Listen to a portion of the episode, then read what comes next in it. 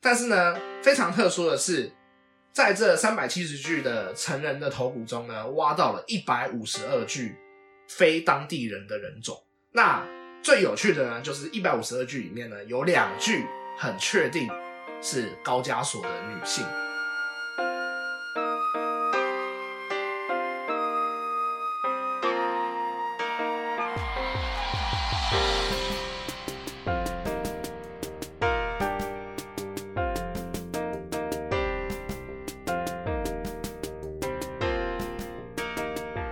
欢迎收听这一集的始料未及对 History not yet， Yeah，这样子好吗？我不知道。还有，我们还是先感谢该感谢的人。哦，对啊，对啊，对啊，好，就是首先，呃，要先讲一下，我们今天录音是在十月二十九号，对，然后因为到时候出来的时间可能会稍微晚点，那就是在昨天十月二十八号的时候，就我们有获得就是 M 观点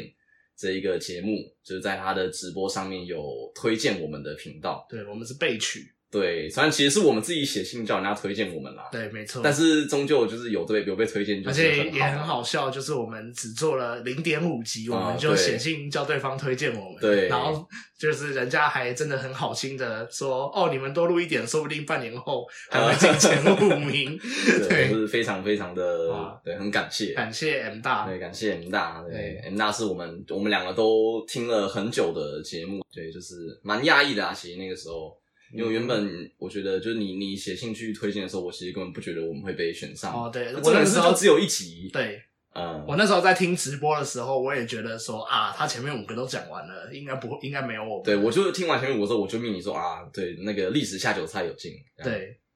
哇，我们是根本就跟历史下手菜完全不认识，我们现在我们现在就要 diss 人家，我没有我没有我哪有 diss 他，哦我们没有要 diss 他，对啊，我是哦很讶异说，诶应该说我觉得同样历史题材的东西，它哦不太可能会选到超过一个。也是，我听到历史下才有进，我就想说，哦，那就啊，对对对，我也是这蛮样合，理的，因为我们只有一集。没错，对，结果后来他他人就就有点到我们，哦，对对啊啊，我他给我的评语就是，哦，你们只有 一集， 对，其实他是说我们，他觉得我们的内容他还蛮喜欢的，呃，所以就表示他也是一个对神经病有兴趣的人。可能他自己也我不知道啊，啊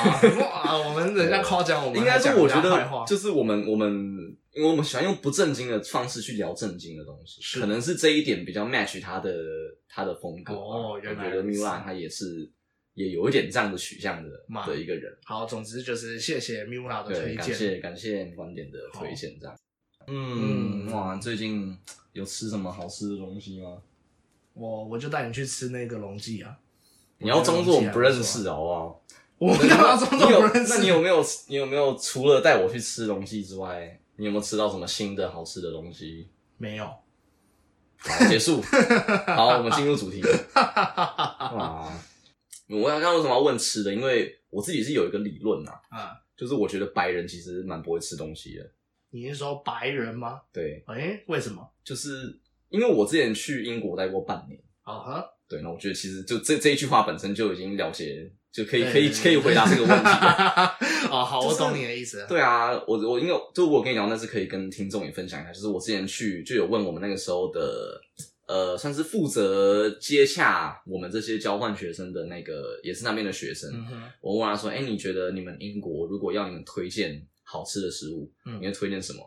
他就讲了两个东西，嗯，一个是叫做 all all 哎、什么 all English breakfast 吗？啊哈全英式早餐。什么叫全英式早餐？就是你去你去那种饭店的早餐自助餐，是你随便夹一盘东西回来，那个东西就是全英式早餐。哦，，是 哦，就是你早餐会吃到的东西，全部放在同一个盘子里面，就叫做全英式早餐。就是吐司、香肠、炒蛋培根、炒蛋，然后那个豆子嘛，对不对？对，豆子就是看你要不要加。对这个东西就叫全英式早餐。 这个是我问一个英国人说，你要推荐你们可以代表你们国家的一个食物，呃，这个哦，笑死，对，笑 死。然后他讲第二个是炸鱼薯条，就啊，嘛嘛，fish and chip，，对，嗯，所以我就觉得说，就是是不是基因上面有一些缺陷还是什么，就导致 于你白确人。定这样子讲可以吗？我我只是提出一个假说啦，可是法国人就很会吃东西啊，他们也是我白觉人啊得，是这样的，但是我觉得有点像是怎么样，他们是懂吃的人懂吃，就他们有自己的一套吃东西的文化。是可是这个真的代表说，就是除了这种美食圈的人之外的白人，他们也会嗯嗯嗯那么仔细的去品尝一个食物，还、哦还是说他们就是去吃麦当劳之类？哦，不过法国麦当劳是真的蛮好吃的。有啊，你有跟我讲过。对啊，好。吧，法国人例外。好，嗯，那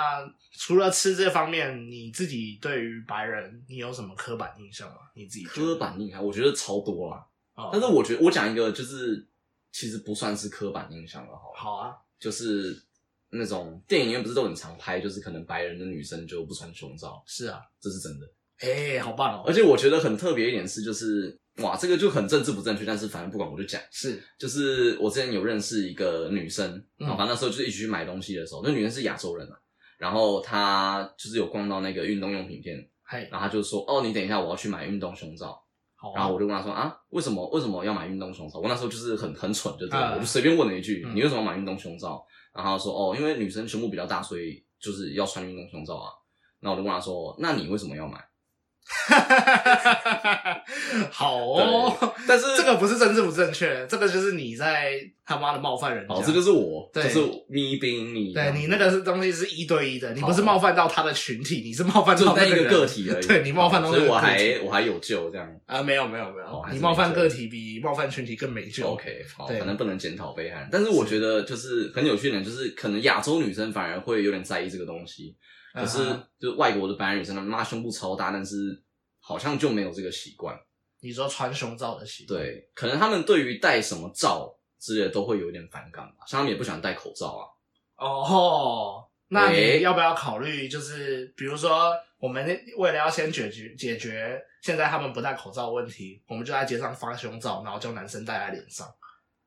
你说男生把胸罩戴在脸上之后，女生就会把口罩戴在胸部上，对啊，因为他们就会有一个平衡的感觉啊，哦，对不对？还不错吧？就是这叫什么双，就是双边平等，因为他们不是很追求双边网络效应哦我知道他们为什么他们不喜欢戴口罩了，啊为什因么为女生就觉得说，你我们女生需要戴胸罩，那为什么你们男生什么东西都不用戴？啊那还要叫我们再戴一个口罩，我们还要戴双罩了，哦，那真的是很靠背的一件事情啊。所以，我们既然都戴胸罩了，我们就不要戴口罩。那嗯对方的男生就会觉得说，哈，你们女生戴不戴胸罩又没有什么关系，嗯而且你们亚你们这些白人女生也不喜欢戴胸罩嘛，啊那我们干嘛戴口罩？哦，所以，当我们要解决这件事情的话呢，我们就是应该要先去街上发那些胸罩给白人，然后叫白人的男生把胸罩套在头上。哦，等到都完成这件事情以后，大家就会开始戴口罩了，嗯因为达成一个男女平等，哦，有没有？那你支持同性婚姻吗？我支持啊，哦，好，对啊， 耶 耶、好，好，好结棒束，我 们今天对的话题结束对，了。好，今天就录这哇，我们样。没有一个吐槽意，对你不吐好槽辛苦我，哦对，好，对那我们我们没有没有正常人。好这啦个好啦，频道我们直接进入主题。我们好前面他妈的更讲对他小， 对，好，我们今天为什么要聊到对白人的刻板印象，还要讲一大堆很鸡掰的事情呢？呃，跟我们今天的主题有关系。嗯，那我们的主题是什么呢？我们的这个题，我们今天的主题呢，我们参考的文献是也是我的老师。哇，其实我连续讲了两集，我的老师又讲了他们的文章，大家应该也能够猜到我是哪一个大学出身的。你就是你就是知识转移，对我就是知识转移啊，我嗯就是没有自己的知识啊，我就是一个无无脑文主啊，就嗯只能靠教授的东西啊，妈的，不要生气，不要好生气。恼羞。好 好，那我们今天要转译的文章呢，这篇文章是由我的教授，他叫做郭靖云嗯啊、国立中正大学历史系的教 授，我已经不当不不演 了嗯不演了，不演了。对，那他的这篇文章呢，叫做《殷商统治者属于外来的人种》，然后副标叫做《世论》，在中华文明形成阶段中族群的多元性。哦，嘿那族群的多你元性，对于这个标题，你有什么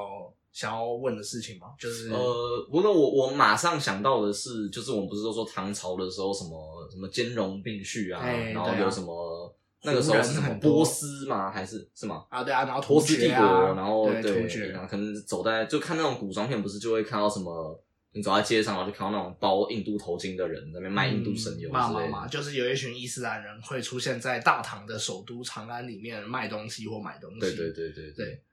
就是这是我听到就是族群多元性，我立马想到的朝代，哦但我是大大概好知道像对，好像至少就我的印象中，好像除了唐朝之外，的其他朝代就没有那么明显的在强调说族群的多元性。哦，然后好像到了明清之后，那种就是开始有国外文化进来，那就已经不是族群的多元性，而是文化上面的多而且元性。他们反而还去怎么讲，去阻挡外来势力的入侵的感觉。啊、对对就是对，清朝反而是有一点就是锁国的感嗯嗯嗯觉，排外的感觉。对，嗯，对，哎、对，这样的确，因为我其实是没有去思考过，呃，普通人对于中国历史上跟外来族群互动的刻板印象是什么。哦，那好，那你其实就讲了，我觉得应该算是蛮大部分的人会有的刻板印象，啊就是好像除了唐朝以外，呃，就是大部分的朝代好像没有太多跟国外有呃所谓的正常交流的情况。嗯，比如说像宋朝，宋朝虽然他们跟辽国还有呃金国之间，他们其实是处于一种相对对等的关系，嗯，因为有所谓的澶渊澶渊之盟。啊，然后呢，历史课本就会教说 宋朝跟辽国他们签的这个澶渊之盟，代表了呃宋朝以前的中国都是天下观，就是说我们是最大的，我们以外的都是我们的小弟。呃，我们的附属国之对，类的。可是宋朝开宋朝的时候，因为签了这个澶渊之盟，导致了宋朝跟辽国之间变成一个平等的兄弟的关系。啊啊，啊对，可是虽然说是一个平等的关系，可是宋朝人或者是说后世的中国人，却会把这件事情当成一个耻辱一样。哦就会觉得说好像哦我们从佛坛上面掉下来，，对，好像当天下当所谓的就是天下的最正统或天下的最最集权的最厉害的国家才是正确的，跟别人平等相处是不正确的。哦，好像跟现在的情况也没有那么的不一样。那我们已经不能把我们的音频上传到哎 呀，大这陆样了。这样我们的客群就少了呀， 对那没错咋办呢？ 对，哎呀，没事儿，没事儿啊啊，，您别我们挨哦骂了啊好是，快快继续吧。好对好，那其实这篇文章其实想要提到的呢，就是想要跟大家说说看，哎，上古时期我们不是都说，哎，夏商周尧舜禹汤吗？对对不对？什么三皇五帝？对对，对，嗯其实这段时间说不定还正是。呃，中华文明或者是所谓中国地区当时的主要文明跟外来的民族有最多交流的时间也说不定哦。那我们就来谈谈看，为什么会说，呃，我们老师要写这篇文章呢？说所谓的殷商统治者是属于外来的人种。嗯，这个时候，我觉得可能要先跟大家简述一下，呃，帮大家复习一下好了，就是我们在国高中历史课本可能会学到的尧舜禹汤的正统史观。好，然后就是尧舜禹汤，就是四个皇帝。那尧跟舜他们分别是啊、不是皇帝，我不应该用皇帝这个不正确的名字。四个部落领袖，对，四个领袖，因为啊皇帝是秦始皇创的名词，啊身为历史系不能这样乱用。没有错，对你要检讨你自己。好你我才刚报完你的家门，就对让你的家门蒙好，羞我。深刻检讨。对，好那尧跟舜呢，他们就是古代的两个君王，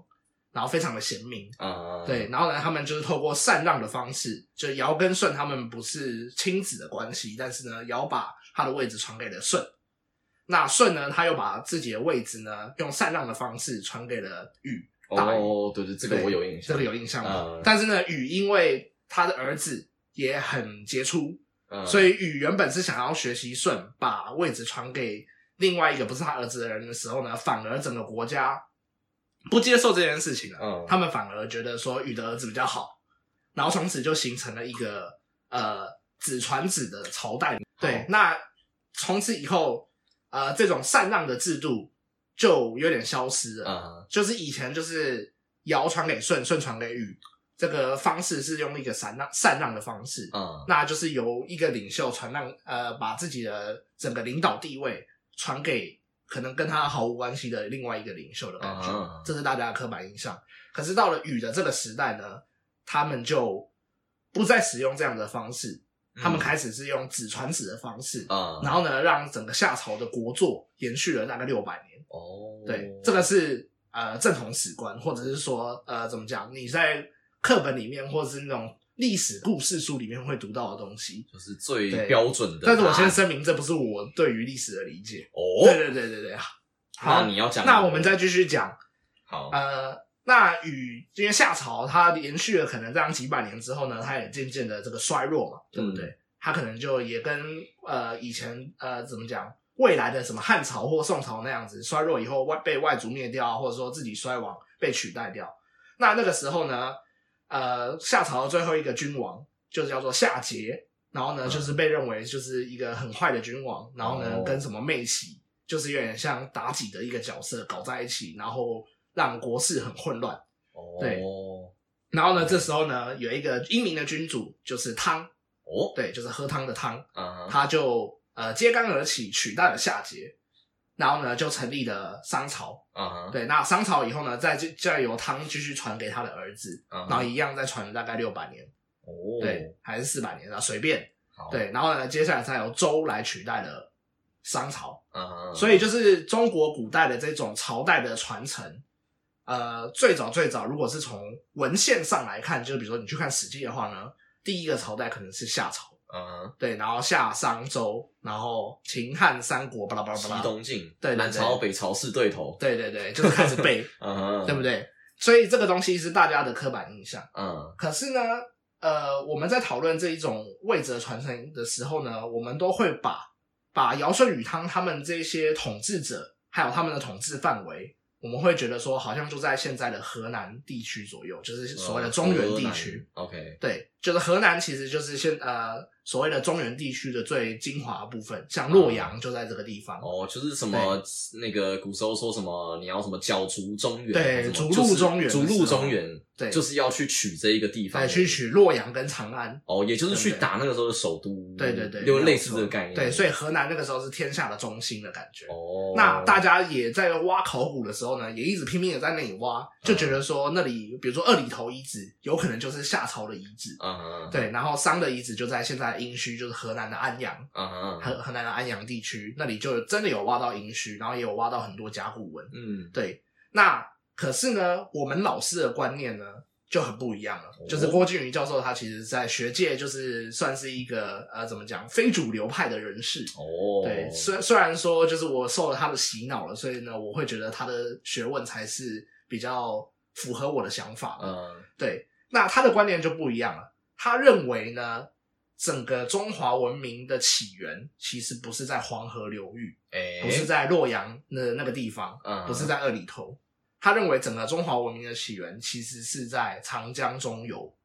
长江中游就是在现在的湖北这武汉的那个哦就更南那端部分，对，就是汉水流域。为什么武汉叫做武汉？就是因为它跟汉汉水是一条呃，就是支支流，长江的哦支流，然后它跟长江在武汉这个地方汇聚，然后再变成长江。哦所以叫做武汉或汉水、汉阳这样子。啊对对对对，就是呃，这个地方他认为呃，整个湖北才是真正的呃中华文明的起源之地，因为他认为，比如说稻作在那里发明，在那里挖到的很多的古老的遗迹，或者是挖出来的文物，比同时期的呃洛阳地区或二里头地区的文物还要先进。哦，这是他的看法。但是因为这东西不是我们今天要讨论的范围，所以我稍微提一下。 OK，那我希望听众就跟着先摆脱以前的黄河流域中心论，嗯哼，先以我们的长江流域中心论，然后跟着我们的思考，然后来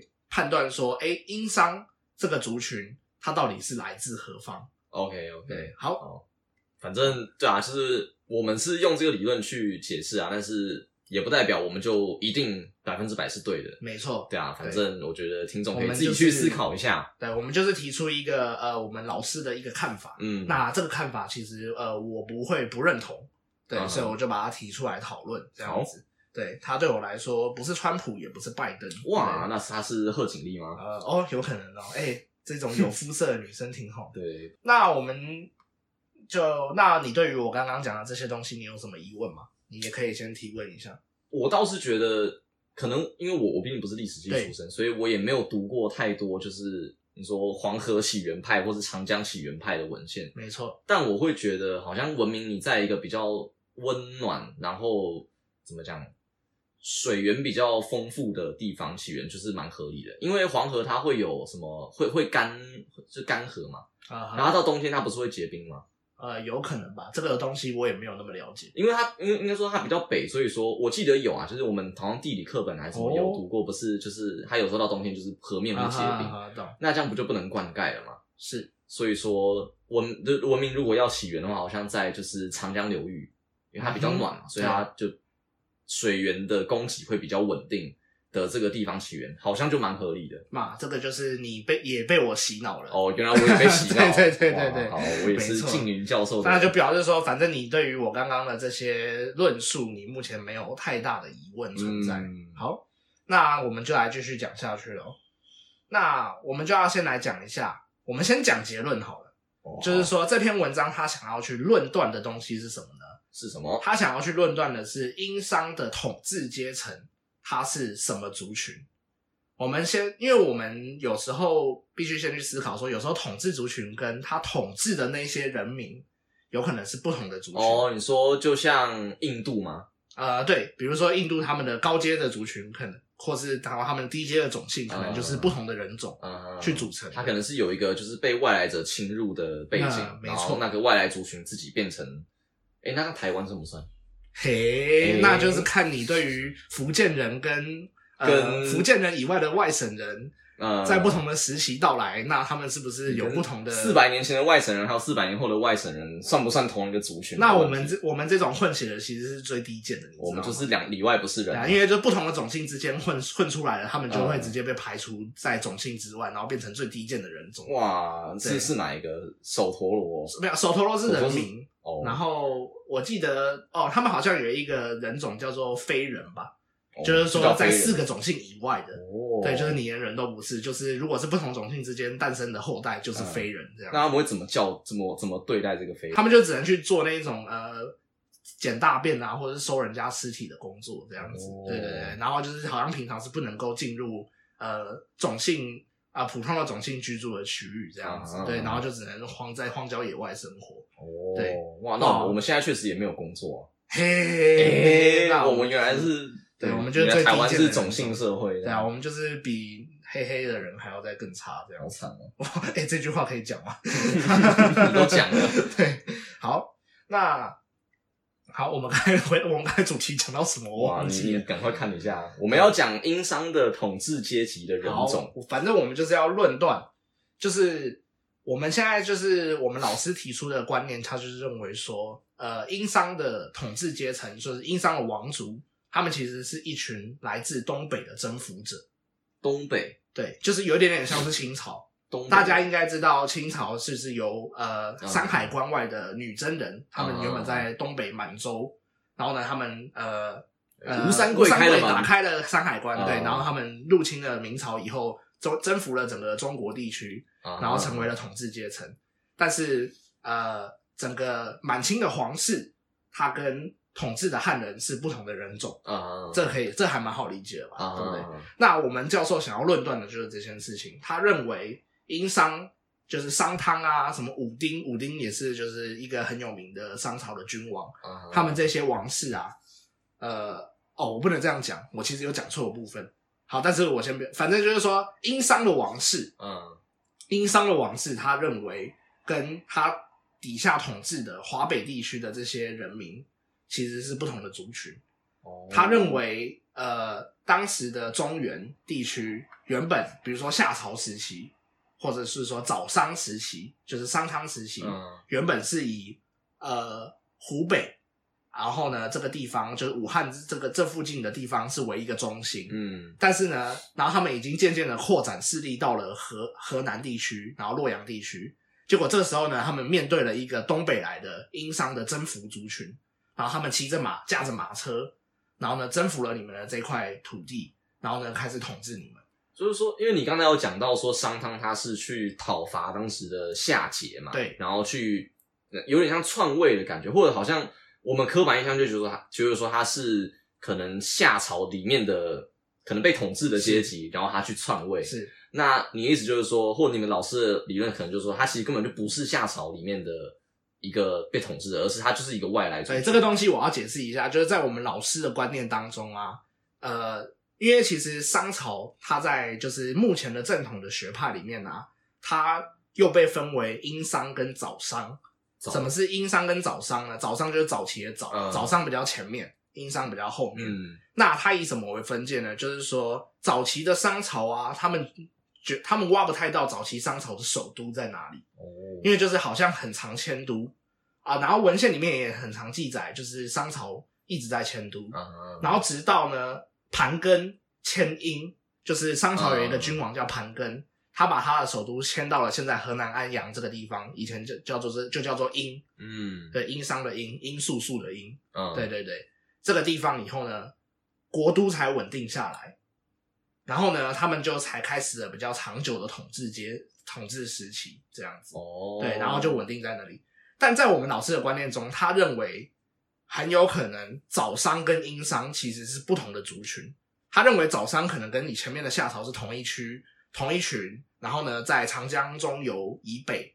生活的江淮平原生活的一群人。嗯，然后呢，他们，然后呢，殷商可能盘庚啊、武丁啊，他们就是作为一个东北来的征服者，把他们给征服了。哦，但是呢，在古代呢，征服者他们会出现一个就是还蛮常见的惯例，就是他们会借用当地的统治者的先王的年号，把它延续下来。哦，所以你说殷商他们借用了早商，有可能，哦，这是我们老师的理论 OK，他认为殷商他去借用了早商他们的君王的年号，然后认为，然后他们也是我们的祖先。嗯，这个这个其实，在统治手段上面其实还蛮合理的，你不觉得吗？ 说民国吗？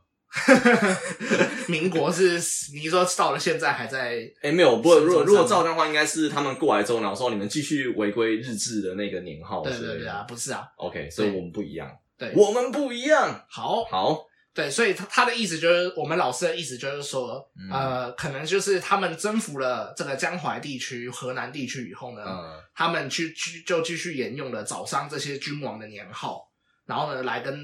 呃对于治下的百姓也有一个统治的正当性，就说、嗯哦，我们的祖先也是他们，所以我们是他们的后代，嗯那我们可以继续统治你们。嗯但是呢，从人类学或者体质人类学上面的发掘，却可以发掘出一些不同的蛛丝马迹。哦，这就是那我们老师想要讨论的事情。那是什么样的蛛丝马迹好，呢？哦我们刚才已经讲过了嘛，结论就是说，他认为，呃，这个来自于东北的这些殷商的王族，嗯他们其实是一个草草原的民族，而不是跟江淮平原的农耕民族是有差别的。哦，就是他们是游牧民族，呃，有可能有机会，对、哦我不不一能定断是言，对他们有可能是定居在东北地区哦的，有可能只是定骑居马的民族，哦，对不对？那他们只有那骑马，但他们不一定要游牧嘛。那这样嗯他们的怎么讲？他们的文物会有什么样的差别？啊、这个东西就是可以去提到了。好，你刚刚问我说，呃，文物上有什么差别吗？其实从殷商的这个殷墟里面啊，就可以挖到很多的武器、跟马车，还有马。嗯但是你会发现一个东西，就是说，在殷商之前，殷商之前就是所谓的盘庚迁殷之前的早商的时代啊，嗯其实你很难挖到马的骨头，哦，你也他们不很骑难马，有可能因为就是黄河中原地区其实并不是一个产马区，嗯，它不是一个马自然生成的聚落的地区，哦，对不对？那反而是在殷殷商之后，盘庚迁殷之后，在殷墟挖到了大量的马骨头、马车，然后呢马的用具，嗯然后还有就是骑马的武将才会用到的兵器，比如说比较长的枪，嗯之类的东西就长到你在站在地上的时候没对办法拿得起来，那就可能是适合在战车上使用的武兵器，哦这些都是在殷之后才挖到的。哦，，对，这就是为什么我们老师会想要把早商以前跟殷商之后把它给分开来。嗯，对，因为他认为就是这两个东西看起来就是很不一样的族群啊，嗯为什么你要硬把它套在《史记》的夏商周的观念上面？哦，那因为史汉朝呃司马光司马迁做《史记》的年份其实也已经离夏商周很远了嘛。啊，对啊，，那说不定的的确是有它的错误性存在的。嗯，对？吧？好，那这就是你刚才问的，就是那文物上它挖出的差别，就是嗯嗯嗯它在殷商的这个呃考古资料中，它发掘了很多的呃，就是呃游牧民族相关的草嗯原民族、骑马民族相关的用具。对嗯嗯，那有没有可能，就是我提一个假说啊，就是是假设我跳脱你们老师的这个理论，是，假设说殷商跟早商其实还是同一批人，嘿，有没有可能其实还是有那个时候还是有所谓的骑马的民族外来的侵入者？是那在中原的这些人为了要跟他们去作战，所以他们也开始去养马，就是用马车去打马车，啊所以才开始就在那个时期留下这些遗迹。哦，我觉得其实不能否认你的这种说法，哦因为其实后世战国时期就有你讲的这样的情况，就是赵武灵王、嗯赵国，当时战国七雄的赵国赵武灵王，他使用了胡服骑嗯射，就他学习了呃北方的匈奴的骑射的技术，因为嗯其实在，呃匈奴骑射之前，就是大部分的人呃那个时候的时代，就是战国以前，呃用马打仗的方式其实是用马车，嗯变成战车，然后呢就会有弓箭手啊或持枪手在马车上面，嗯还有人驾车。但是呢，相较于一个人单兵就可以骑一只马这样的，然后还可以骑射的方式，可能骑射这样子的方式在作战上面是更有利的。嗯所以赵国他们那个时候的确就学习了匈奴的胡服骑射的概念。哦，可是呢，这就是我们老师呃，当然他不可能那么容易的被论破嘛，哦对不对？？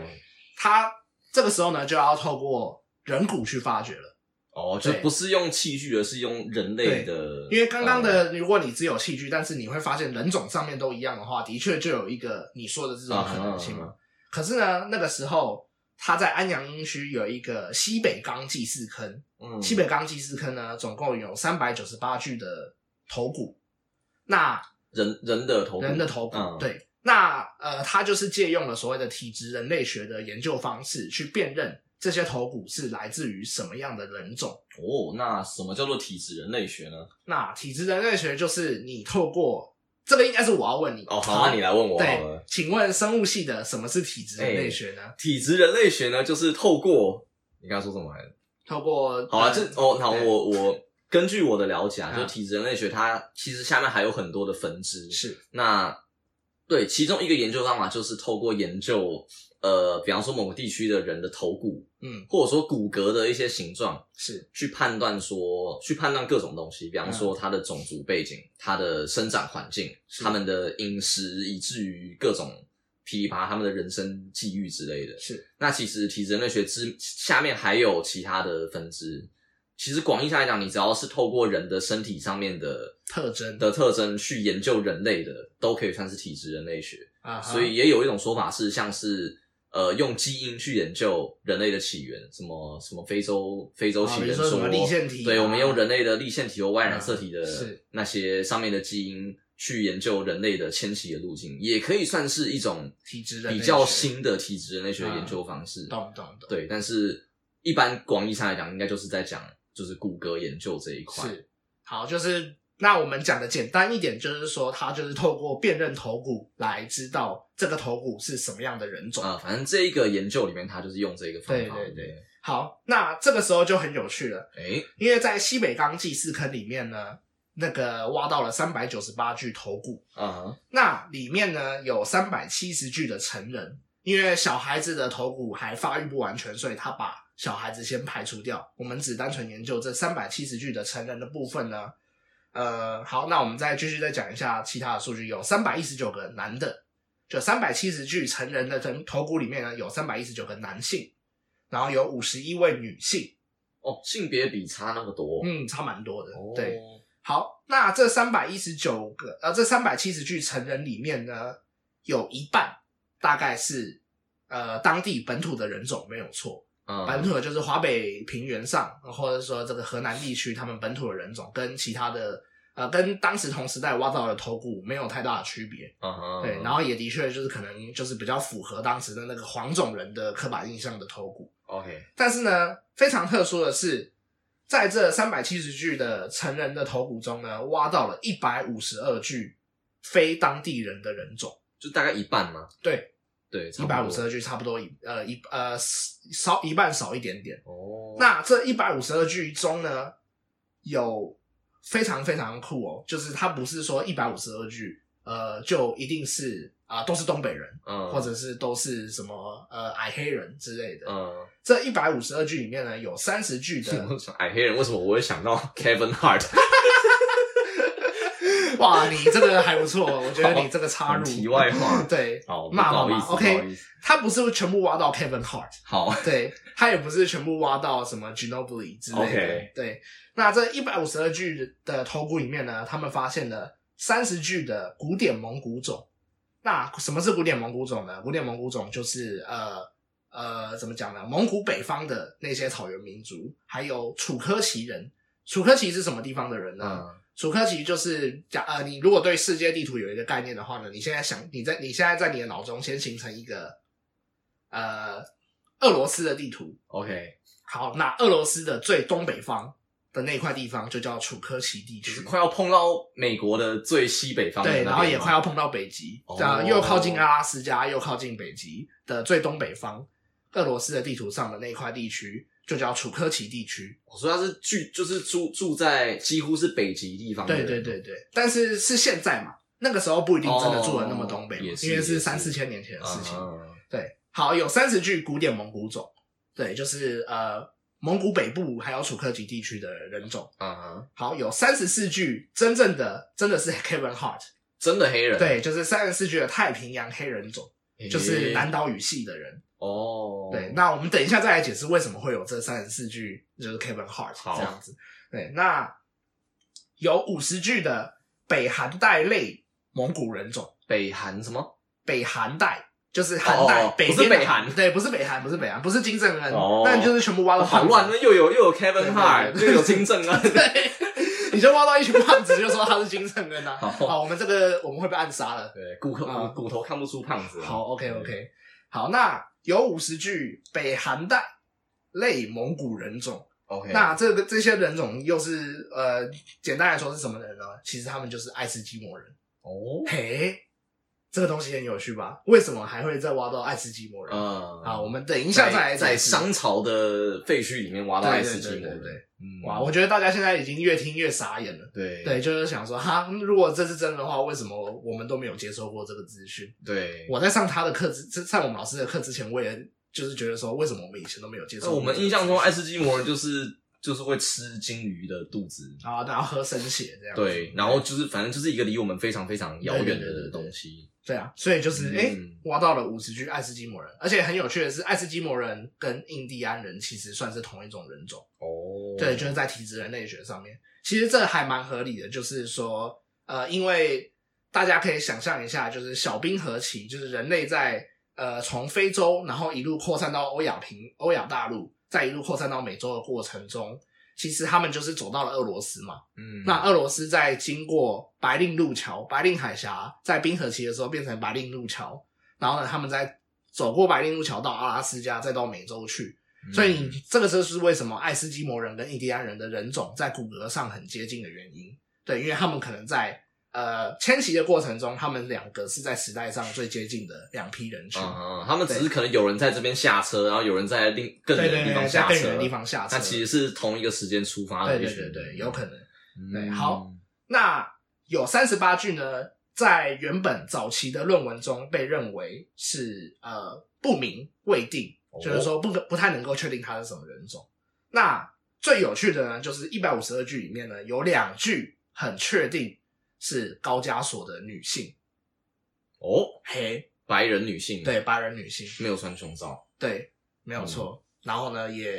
只会吃全英式早餐跟炸鱼，薯条，对，没错。嗯你怎么确定他们是英国人？好，对，可能不是啊， 对他们说不定是法国可能人啊是法国人，对啊，好所以这就是很恐怖的地方吧。嗯哦嗯嗯就是为什么我会在一个殷商的一个中国的中国的遗迹里迹面里面挖到了一半以然后上，一头拉苦的不知道是什么人，，对，不知道啥小，就各种地方的人都对有啊，你不觉得殷商才是真正的种族和平的大地方杂烩对啊，嗯比美国还要好啊，对不对？对他啊们也不会有什么 Black Lives Matter 啊，他们也不。会盖墙去把某一个特定的人走开，没错啊有啊，中国也是有盖墙啊，哦，对啊，对啊，对，他们但是是以后的对，盖是墙在在更后面的在事情，更之后的事情，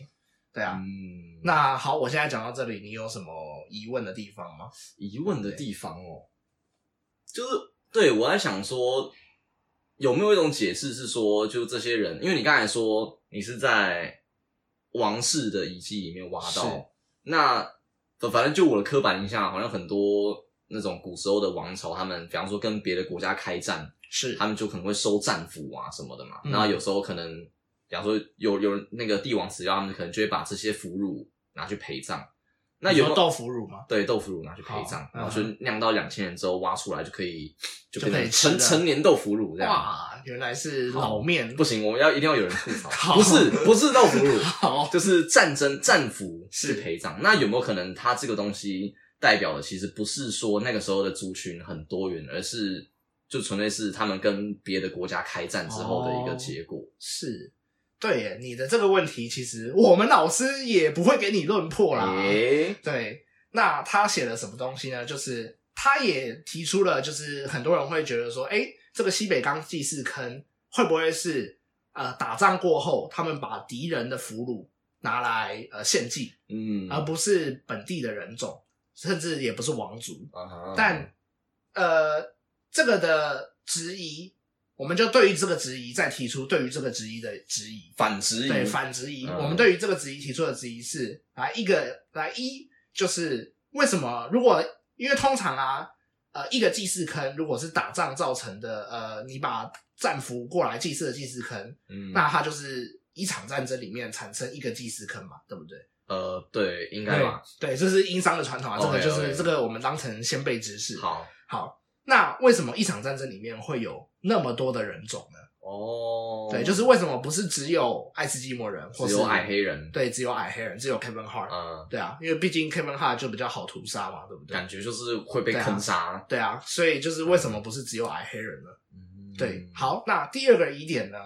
就是用战俘祭祀是所谓的战后的一个很大的礼礼教上的祭祀，一个祭典的意思。嗯那在甲骨文上面，其实常常会有很多的记载。嗯对，那可是其实呃，西北钢祭祀坑的相关的记载在呃甲骨文上面其实发现不太到。哦，就是说有一次寄人的话，三百多人啊，就是对，这如果呃应该会有记载的意对思，应该要有记载哦。那当然也有可能是还没挖到了。嗯，对，，好，那第三点呢，就是呃，如果是呃，也有人会质疑啊，那我有可能是打了很多场战役，然后呢，我把这不同的战役的人种呢，一次把它杀掉，然后拿去祭祀。哦，就像我出很多张专辑，然后我出一张精选集，对，没有，错。然后就是一次再把它祭祀掉。嗯哼，那这个东西的反质疑就是，如果是累积这些战俘而成的话呢，为什么它不立即祭祀？因为立即祭祀在甲骨文中才是常态，哦就是打完一，场仗，然后打完以后打赢了，马上把战俘拿来杀掉，好祭祀。这嗯是甲骨文里面的惯例，就是几乎找不太到例外。嗯，对，，就没有什么累积而成，然后然后一次祭很多人的这种情况在甲骨文中出现。嗯，好，那第四点，呃，如果你累积的话呢，必就必须要先养嘛，就是你要先把呃前可能前几场战争你还没有要杀掉的人先养着当奴隶什么之类的。嗯甲骨文之中也没有对于养奴隶有所记载，嗯，对，就是这个就是文献跟考古证据之间的二重证据的推论嘛。哦对，这个是民国的一个史学家叫王国维他提出来的所谓的二重证据法，我们现在就用二重证据法什么叫来你说反就质是疑考古学跟文献，对，考古学跟文献要互相对应。哦假设我们挖到了一个东西，我们觉得这是累积而成，但是考古文献里面没有累积而成这个事实存在，嗯那我们是不是就要对于这个情况有所质疑？啊，对，那第五点呢，就是人骨之中有许多的呃爱斯基摩人啊，还有什么楚科奇人，刚才就讲到很多北韩带啊，还有什么蒙古人种啊，嗯，可是甲骨文之中，还有就是呃传输的文传世的文献，比如说《史记》里面啊，几乎都没有任何商朝对东北用兵过的记录，哦，对不对？？如果你要去抓到那里的人，那你应该要对东北用兵啊。那也就是我刚才说的那种，就是他们的养马可能是为了跟东北的侵入者作战的这个假说也被嗯破对解对了，对，也有一点被破解，因为就是也说并没有留下这样子的文对，也献，没有留下这样子的文献，哦，对不？对？那我们就来讲一下我们老师认为的可能性好了，嗯，对不对？就是别人对他的质疑嘛。那质疑完了，他提出了反质疑之后，他才提出认为自己自己认为，哎，这个殷墟的这个祭祀坑，他这个里面的人的身份可能是什么的可能性。那我们先提出来一些，就是他再继续反质疑的部分。 OK 首先第一点就是说，呃，大家可能都会认为说，呃，你在一个那种被杀掉啊，然后拿去祭祀的人头啊，一定都是一些很低贱的奴隶、战俘。嗯然后呢，你就视他的人命跟跟那些鸡鸭鱼狗一样，就把它拿去祭祀天神。但事实上呢，在殷商或是甚至是一些同时期的，就是同时期当代的古代的社会里面呢，会被拿去献祭的人，不一定是身份低微的人哦。哦，，对，就是说其实很有可能是呃先王的宠臣或者是他的呃姬妾，嗯，其实这个东西到了明朝都还是有，明朝呃，可能朱元璋还是明成祖时期，他们死掉之后，也还是有把他们呃先就是在世时期的那一些宠妾，然后逼他们喝下毒酒，然后把他们一起关进去、哦就有一点墓里就面是我要把我最爱的臣子跟那个怎么样皇后对。妃子带去另外一个世界，然后继续让他们服侍我的。没错，这个其实想这法啊个秦皇陵也是一样嘛，他只是用陶俑来代替的嘛。嗯，对不对？所以事实上，在那个时代，你身边亲近的人反而把他杀掉拿去祭祀，是不是也还蛮合理的？啊，确对，实，而且事实上，甲骨文也有这样子的记载，没有错。那比如像是呃斯基泰人，就是他是一个呃中亚草原的人种，然后他是跟以前的古希腊，然后还有波斯接壤的一个草原民族，嗯他们就也有用宗族去祭祀先王的习惯。啊，那其实用宗族去祭祀先王这个东西，是不是有可能是草原民族的一种习俗？哦也是吗还蛮有可能的啊、哦对不所对？以因为说你看啊斯基泰人他是草原中亚的草原民族，那嗯我们老师认为，呃，殷商的王族有可能是呃东北草原、亚洲草原地区的草原民族。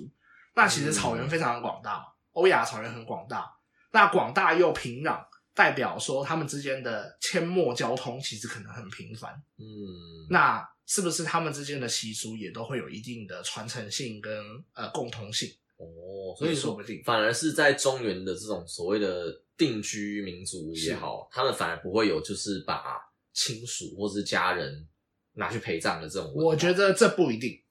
因为其实每一个地方可能有可能就是离得很远的地方发展出了相同的习俗，嗯，对，所以你不能用这样子去类比。嗯哼，我们只是现在是先说，呃，用宠臣或是亲近的人，然后把他杀掉拿去祭祀，在古代并不是一件少见的事情。 OK，对，我们先强调这一点就好，我们先不要就是呃拿不要说的太满。对，我们先不要说的太满。 OK，好，那接下来说，呃，其实啊，古代啊，有一些有许多的文化，他们当时的人对于呃自然死亡是抱有反感的概念的，这蛮有趣的。嗯就是老死。对老死。这件事情，其实对于古代的某一些文化来说，他们其实不认为这样是好的，哦，因为为什么？因为呢，他们的观念里面认为老死啊，其实是你把自己的生命能量消耗殆尽，嗯，然后才死掉。然后他们反而认为战死就是你上战场，然后在你最英勇的时刻被杀掉，然后进入可能瓦尔哈拉、北欧的英雄殿，哦英英灵对殿，，或者是呃你呃作为一个大巫师，你作为一个被拿去献祭的人，你就是把你生命的精华奉献给了祖灵，哦，这样子的牺牲自己生命的方式，可能比消耗掉自己的生命能量而老死还要来得更好。那是不是也有点像那种，就是好像日本很多的作家或小说家，不是也会在自己可能职业的最高点，然后自杀之类？我觉得这可能跟他们的武士道比较有关系、啊，呃就是那武士道是不是也是一种类似的，啊，就是把自己的生命在终结在那个最精华的那一刻？哇，这个东西我不能够讨论，哦因为我不懂，我就你也要不是乱武讲士。对，没啊错，萨姆来讲那嗯但但是还蛮有趣的。对，蛮有趣的。好，那这个文化呢，就是比如说，就是认为在战场还有祭祀的场所死掉的的死亡才有价值的这样子的文化呢，其实在现在的楚科奇人，就是刚才讲的嗯俄罗斯东北嗯对对的对那个人种的民间信仰，仍然还是有这样子的信仰存在哦。哦，诶，那他们是不是刚好你在我们在那个挖西北钢祭祀坑的时候也有挖到？那所以他们现在还会把还会把亲属杀来陪应葬该是不至于，可哦是应该是说，在对他们做人类学研究的时候，他们在某一些传统信仰上面有这样子的类似的习俗，哦可是在到了现在，应该不太可能还这样子做，可能是换成，比方说在假人上面写亲属对的对名字，对，然后拿去烧之类的，有点点像这样子哦。可是就是说，楚科奇人其实到了现代，还有这样子的传统信仰。嗯，有这样子的观念存在，对不对？那我们再来讨论殷商本身的信仰。殷商本身的信仰其实也被做了很大量的研究嘛，因为有很多的甲骨文啊，也而且也有很多出土的文献。那事实上，殷商的信仰中，人作为呃献礼，它是被当成一种巫的概念，巫就是巫女的巫，就是人作为呃生理被拿去呃祭祀，呃，它是被当做一种巫的概念。那什么是巫的概念呢？我我对于的转移，对我对于巫的呃解释，有点像是呃，他在被献祭的过程中，达到一个人跟祖先还有神明之间沟通的桥梁。哦巫它代表的其实实就是人跟神之间沟通的桥就梁。跟我们呃零点五级讲到的那种鸡桶啊对什么有一点像没错，哦。那在古代这个殷商时期，他们认为一定要至少把人干掉，他才可以达，因为他死掉以后，他就会通往祖灵的道路嘛，嗯有点像是透过他的死，开启了呃不可接触之门，嗯那我们才可以在这个关系中达到沟通的观哦念。所以才要找自己的亲属，没错，因为这样子他才会找到就是你家的那一个祖先。对，是不是没错哦。哎，你不觉得很有趣吗好？像蛮合理的？。对，所以常常会有地位高的人被献给神明或祖先这样的情况发生。哦，那这个是因为地位高的人，他们死掉之后，可能他祖先也比较会搭理他吗？呃，有可能、啊，因为就是你就是比较好的亲戚嘛，所以你被呃、拿去杀掉也是很合理的嘛。或者说他就是一个皇帝，呃，皇帝，皇帝应该不会被通常拿去是葬皇帝的呃，通常是先王的嗯宠妾，她可能不是当下被杀掉拿去祭祀，嗯但是有可能就是过了五六年之后，哎，今年今天是生王，呃，今天是先王的忌日，呃，然后我嗯哎们就把以前的那个宠妃杀掉，然后拿去祭祀，耶、好开心哦，对，好开心哦，嗯那我们可以跟先王沟通，耶、耶 h e l l o 这样，，对，好棒，哇，这是古时候的 Zoom，对，没有错，嗯 我跟注意，好哦， 嘛，就是你不觉得其实我这样子解释下来，透过这样的民俗信仰去了解，也听起来蛮合理的，嗯也蛮符合人类的逻辑的感觉。嗯，对啊，对啊，但是所以对，这些多样化的人种，你不觉得更有可能是殷商的呃王室系统吗？嗯对，就是他们，就是比如说某一个先王在这个祭祀坑当中，呃，祭祀或死掉，那他就是透过这些大量的王室，还有宠妃，还有一些巫师，嗯因为巫师在古代是大祭司，是很有呃威严的，是很有嗯社会地位的，透过把他们给献祭，然后来形成一个完成一个大礼的那种感觉，完成一个大礼祭的感觉。哦那是不是就是我就试着用所谓的那个叫什么二二重证据法是来解释，就是说从文献的证据嗯推断出那个考古坑，呃，里面有的应该是当时王室的成员，因为这也包含他们那时候的宗教信仰啊，等等等等。是，那又从考古的证据发现说，那个时候的人种是很混杂的。啊哈，所以最后我们就推论说，那这个很混杂的人种就是那个时候的王室成员。对，就是我们老师的推论过程，应该就是用这样子的方式去哦推论。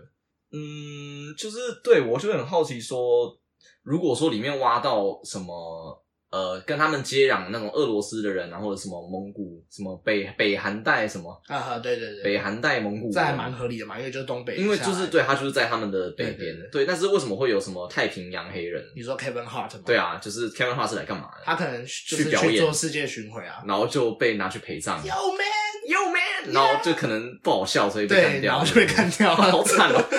对，蛮有可能的嘛。啊对，好啦好啦，讲正经的话，嗯呃，我们老师的认为就是说，为什么会挖到太平洋的这种黑人种呢？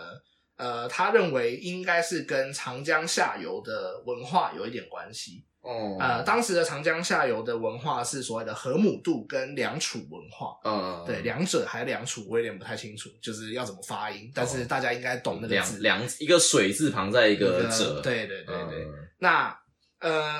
我们老师认为啊，呃，这些太平洋人种就是最早的起源，应该就是在两扯跟河姆渡文化，就是这个长江下游地区，就是现在的上海这个地方，呃，应该有他们很多的文化聚落。那他们怎么跟东北的草原民族接触呢？因为良渚文化或是河姆渡文化，如果你把它视为太平洋人种或者是南岛语族的祖先的话呢，其实有一个推论的过程，就是他们的航海技术应该还蛮发达的。哦，就因为像是南岛南岛语族，其实真的是一个航海技术非常发达的哦，民对族。啊，不是好像有学过说什么台湾是南岛语族的起源，对起源然后它一路什么移到什么东南亚，啊然后它最远跑到了复活岛去，嗯，对，所以你就可以知道它的航海技术有多么的就夸张，超级猛爆，对对对，猛爆干啊强，航海王，对，所以呢，我们老师认为这些太平洋的黑人种啊，蛮有可能是在黑龙江的出海口跟草原民族相会。就是哦所以它就是从可能长江，对对一一路往路北一路开上去之后，然后从什么黑龙江那对，边，黑龙江的出，然后黑龙江的出海口呢，被我们老师认为是殷商王族的发兴发祥之地，就龙兴之地，哦就是在黑龙江的出海口地我区。哦说他们其实是海边的民族，呃，应该是说他们离海边住的蛮近的，但是他们的整个生活文化还是一个草原的骑马民族。哦对，只是说他们可能哦有在外海遇到了这些良渚文化来做生意的人，啊可能跟他们做生意啊交流之类的。哦对，那事实上呢，好，我们接下来又要来二重证据法了。那考古遗迹在黑龙江有没有挖到东西呢？有吗？当然有。 哦有，对，考古考古遗迹呢，就在黑龙江的流域挖到了所谓的呃当时的辽西大甸子夏家店下层文化，他妈的超长，不要去管，哦你就就是记那个夏地方你就记夏家店下层文化，夏就家是店下层文化就好了。对，对，呃，不行，要加要记夏家店下好层吧，对，因为为什么会有夏家店下层？因为一定有夏夏家店店上上层层，对对对对，哦上层跟下层文化可能是不同的文化，上层跟下层是是什么的分别？地呃，地理比位置，地理呃，就是你挖的比较深的是下层，然后挖哦比较离地那面比较是近的是年代的上层差别对，吗。通常比较深的就是年代比较久远，哦，对，那下层文化有可能就是它经过一次毁灭，然后又有一次的上层文化，所以上层文化跟下层文化之间不一定有关系，但他们可能就在同一个地点的不他同时期，们只是在同一个地点不同时期。哦对对，对就像是你可能在同一个地点挖到日本的神社跟嗯中华民国的忠烈祠，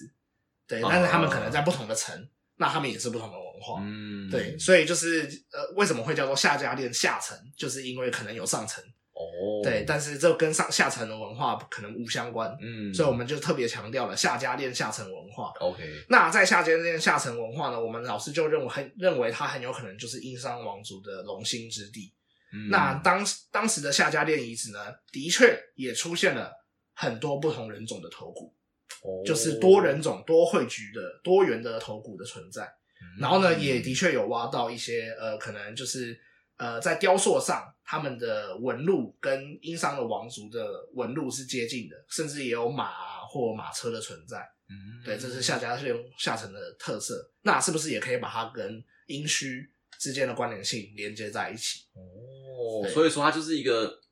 就是起源在黑龙江地区，嗯那同时它可能对外也有跟长江过来的这些。对呃啊，南岛语族的祖先有一些可能文化上面的交流，对甚至到后来可能出现通婚，然对后啊基因互互相交换的这个没错情形，对，然后最后形成了这个种族，他们又呃往南下去入侵中原对的那个时候的夏朝，呃，然后对，或是那个时候的，你也可以不用用朝代来称就呼，是中原地区的定居文对化江淮平原那个地方，嗯对，哦对，中原啊，江淮平原那个地方，然后把他们给征服了，然后变成他们的统治阶层。哦，对，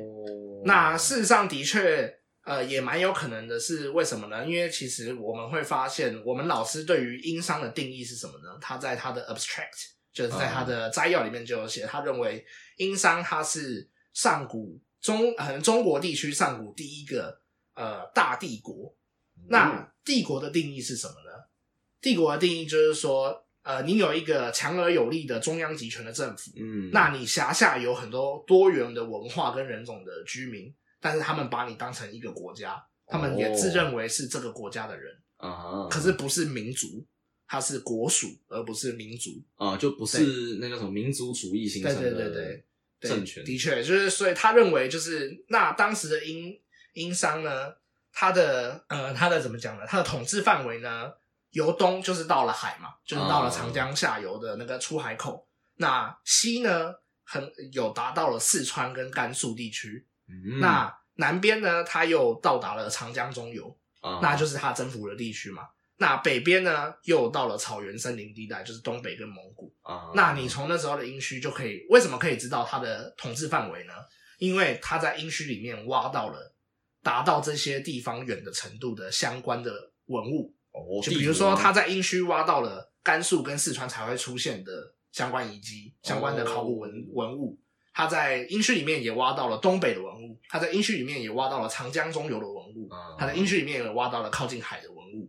地比如说有很多海龟，当时的甲骨文，早期的甲骨文有很多的呃龟壳，啊，但到了后世，他们的范围渐渐缩小以后，龟壳少了，变成骨头、牛骨变多了。哦对哦，甲骨文是写在龟壳上面的，对啊对啊对啊我都对啊没有特别去想这件 事情，就为什么一个在内陆的文化会出现乌龟的壳？对啊，哦，因为当时的长江中游就是有乌龟嘛，嗯就是哦江大江，然后下海边也有乌龟嘛。嗯可是这也是为什么我们老师有讨论，就是殷商的统治范围有缩小，因为缩小之后，呃，后期就是商朝后期嗯比较衰落的时期，呃，用甲骨文的甲骨文挖掘出来的甲骨，通常就比较偏向是骨而不是甲，哦，嗯对，是牛骨而不是龟甲，有没有可能是因为乌龟被猎完了？也有可能，嗯对对，这个我不能够断定，嗯，对所以我刚才想说，就是你们他们推断那推断那个统治范围是用文物去看，是可是那有没有可能他只是跟比方说四川地区、啊交流交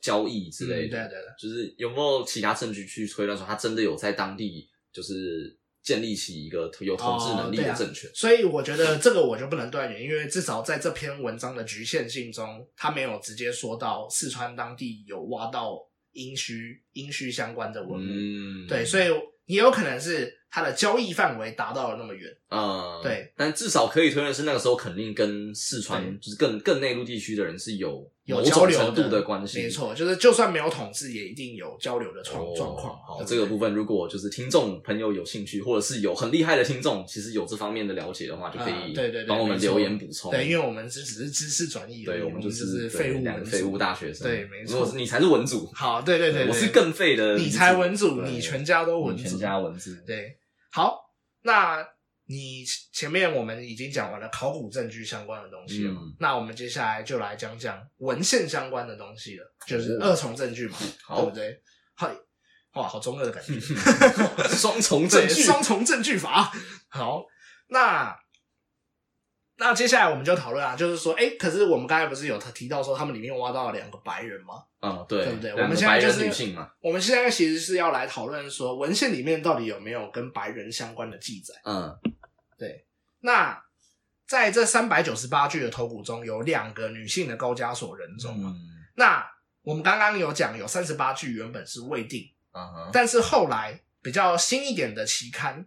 它呃有一个学者叫做 Kim Hayes，他的哦外国人，对他透过比较新形态的，或者说他的研究方法的体质人类学，他认为这三十八具也是白人。哦，对，他认为这三十八具是草原地区的白人，就是可能跟高加索的那种白人有一些差别，嗯但是他认为他们的肤色还有一些呃生理状况，可能还是跟白人是相对接近的，就是哦可能白人之中再细分成两种不同的白人的感觉。嗯对对对，那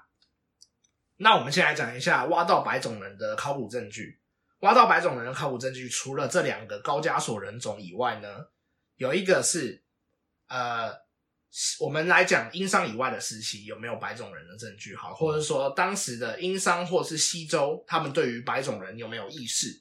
首先呢，第一个就是在西周的中早期，呃，周原的扶风昭城遗址这个地方，嗯，呃出现的，他们挖出了两个用棒，就是用蛤蟆哦去蛤蟆刻的、呃人头形象的礼器。哦那这两个人头形象的礼器呢，其中一个他的额头上面有呃，他认为这是一个白人的脸，为什么呢？因为他的脸长脸高鼻，然后呢目深，就是那个眼睛比较深邃。哦，对，然后呢，他的脸比较窄，就是比较狭长的脸，然后呢，他的唇是比较薄的，嗯所以他认为这个礼器应该是白种人的外貌特征。嘛，这个东西就是 哦因为我我现在我我现在也是看了张照片的，对，因为我们现在也是身边有这张图，我们就是我觉得如果有一个个白人长这个样子的话，他妈的会被 会被揍，对，会没有会被当成是什么精神病，会被当成你是半黑脸的啊，白我人又我又开刷精神病了，啊，都对 OK 对对对对对，嘛，那好，反正至少在我们老师的眼中看来，在他我们老师也是白人哦，在我们老师的嗯白人眼中看来，他的白眼哦他的白人雷达有对，响，他的白人雷雷达响了，他认为这是一这是一个白人。哦，那他的头顶呢？这个白人的礼器的头顶呢，刻有一个字，在甲骨文里面，这个字是巫，就是巫师的巫的意思。嗯对，那事实上就也显示什么呢？就是在西周时期，西周当时的人也把白种人当成一个巫的角色，当成一个哦嗯跟上天沟通的角色，所以才出现了一个人头形象的呃蛤蟆的礼器，然后它上面写了巫字，哦嗯然后是不是也拿来跟上天沟通用的一个道具？嗯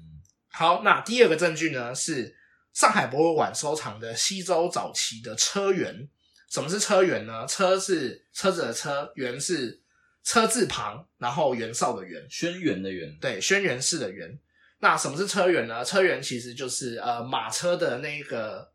龙骨的骨干，就是比如说你骑脚踏车，嗯，那个连接你的车头跟车身的那一条直的那直一的根，那一根，就叫做车辕。哦，对，那你就可以把它当成一个船的龙骨的那种感觉。啊，那在这个车辕上面呢，有刻一个人像。那他认为这个人像呢的外形蛮像白种人，哎、我觉得这个东西就蛮像的，这个比那个棒像吧，不过我觉得像黑 人啊，因为他 的因为它是黑色的对，它是黑色的，哇！我跟哦妈的，所有的考古考古文物出来全部都是黑色的，好哦吗？，因为确有实啊，氧就化的是关那系。个怎么讲，那对啊个听众会听不到，但是感觉就是他的鼻子非常的挺，对，感觉确实是跟然后他的眼睛很大，然后、嗯对对，然后他的胡子蛮蜂蜜的感觉，也有胡渣的哦感觉。这是胡子吗？呃，我也不确定，还是一些粗糙的地方。然后就至少他哦的我觉脸，得看起来有点像那个那种布兰登费雪啊，哦，对对对对，对，有有一点像，有点像。那这张图呢，它的外形呢是一个白人的人，然后呢，他的头上戴了一个老虎的头盔。那、哦呃，我们老师认为这个形状它代表的是虎神去吞噬了一个白种人类的意思，对哦，也是就是对啊祭祀的意思吗，也是祭祀，就是说虎神是神嘛，嗯那他吞噬了白种人，这个白种人的话就是一个巫，他又是一个巫，哦，然后透过这个白种人被虎神吞噬，然后呢，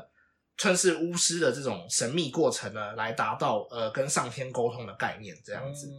那那呃，有另外一位学者叫做夏寒怡，他就认为这种造型其实代表了当时对于白种人已经有相当深刻的认识，他们至少知道白种人长什么样子，嗯，所以才能够雕刻出还蛮传神的白种人的外形。啊对哦那因为这种它不太可能是有一个 model，是不是它对啊可能对对是要凭着想象。如果印你象完全没有见过白种人，你要怎么刻出真的长得很像白种人的人？哦也你是应该是要刻跟自己长得比较像的，跟你身边的人长得比较像的。哦甚至有可能磕这个人他本身就是一个白种人，也哦说不定，嘛嘛嘛他就照说不自己定的模型去对刻。啊，对啊，就像达文西可能会画自画像那种感觉。哦对对对，或者说，说不定蒙娜丽莎其实是用她脸的轮廓去画出来，然后她哦，把它画成好像有有一派有是一这样派说讲法嘛，对不对？对？嗯所以呢，再次显示了，就是其实呃，从殷商到西周，是不是呃，当时的整个社会文化里面，多人种是一个常态。嗯，至少他们知道有这群人存在，对不对？嗯？好，那刚才是考古证据，就是刚，而且刚才讲的两个都是西周的，其实有点不太准。嗯哼那我我们接下来再讲一下，呃，所谓的文献的部分，就是甲骨文的部分。嗯，接下来我们就来讨论一下，呃，殷商跟白种人之间的文字证据好了。嗯，那首先呢，第一个就是呃，我只我念一念，你们听一听就好，反正听不懂是很合理的。好就是好，以亥卜，嗯然后紫白葵，然后玉，然后布齐啊白啊， 完全听不懂在说什么。好，我就直接翻译。好 对，因为这个甲骨文真的是太太太太可怕了。我直接翻译就是，呃，这个甲骨文它的翻它的意思呢，就是它这个占卜，因为甲骨文都是占卜嘛。嗯，对，就是把占卜的事项刻在甲骨上面嘛，嗯对不对？那这个翻译它的意思是询问商王的白人的宠姬，就是他们认为那个时候商王他有一个宠妃是白人，嗯，那那个占卜的意思是，呃，这个这个白人的宠妾怀孕了，那怀孕之后呢，她生下来的小孩子会不会是白人？ 对，就有点像是你跟黑人结婚以后，你去问、哦问妈祖说：“哎、我生下来的我小孩会不会孩是是黑人人？”对对对，哦，因为那个时哦。候可能没有遗传学的概对念，他们可能觉得说，哎、搞不好生出来会是红色的啊。对啊对啊对啊，对，确实啊，对也有可能黄混白就灰啊之类蓝啊呃，之可类的能蓝对啊，各种颜色蓝都配绿都有嘛，对不对？嗯对啊，就美国人嘛，对不对？哦，对，所以呃，他们就是记载了，就是有一位白人的宠妃，嗯，对不对？？这个东西已经可以看到嘛，就是有一个宠妃是白人。啊，那说不定是不是西北缸里面挖到了两具高加索的他们其白实人就的人是就是那个时候的宠妃，是不是就跟这个甲骨文有一点点连接在一起？当然不能确定啊啊，但是说不定是有这个可能。那第二个甲骨文，呃，他们就记载了殷有一位殷商的配偶叫做傅白。啊？那傅白以前呃，因为殷商的配偶他们通通常会什么傅甲、傅乙、傅好、可能哦，就是就有跟很后面讲什么什么什么皇室，对对什么族妃室对对，对什么一样的那呃种感香觉，妃对。那这个人叫做傅白，嗯，那这个甲骨文记载了在丁巳日，丁巳日就是某一天，啊，嗯对他们的记载，他们的记载日期的方式嘛，在丁巳日要献上傅白给商王大丁，哦大丁就是一位就祖先，好好写的那名字哦，就是要把这个傅白把他给杀掉，然后祭祀给先王大丁的哦意思。这个线上就是指祭祀的对，意这思，是祭祀的意思。哦对，所以说不定西北刚里面的这个人就正好是这个傅白，哦有这个可傅白能可能生完了小孩，这个小孩他的小孩已经成王了，然后呢，嗯她的老公死掉了，对不对？然后有可能他之后就被祭祀，嗯然后拿去献给大丁，这样子， ，maybe。对不对？哇，我，我突然想到，我就是不是文，就是不是都有说那个孙权他什么有什么哦什么绿绿眼还对是什对，么的绿眼睛，然后什紫么头紫发还头是什么发的，，对，他会不会就是有白人的基因？有可能他的祖先其中一代是白人基因，然后他出现了返祖现象，呃，有可能，蛮有可能的，因为其实就隔隔代遗对啊，传。因为我记得之前我也有看过有一些新闻是说两个白人结果生出了一个黑人，然后不是外遇，就是对啊确定是他的 DNA 啦，不是外遇嗯的情况下，然后他们说哦，这就是因为你的祖先里面有一代可能是黑人，啊哈，所以你出现了很明确的反祖现象嗯这样子嗯。对嗯对对，好，哦这个还就是说呃嗯其实就是孙权他的妈妈，就是历史上有记载嘛。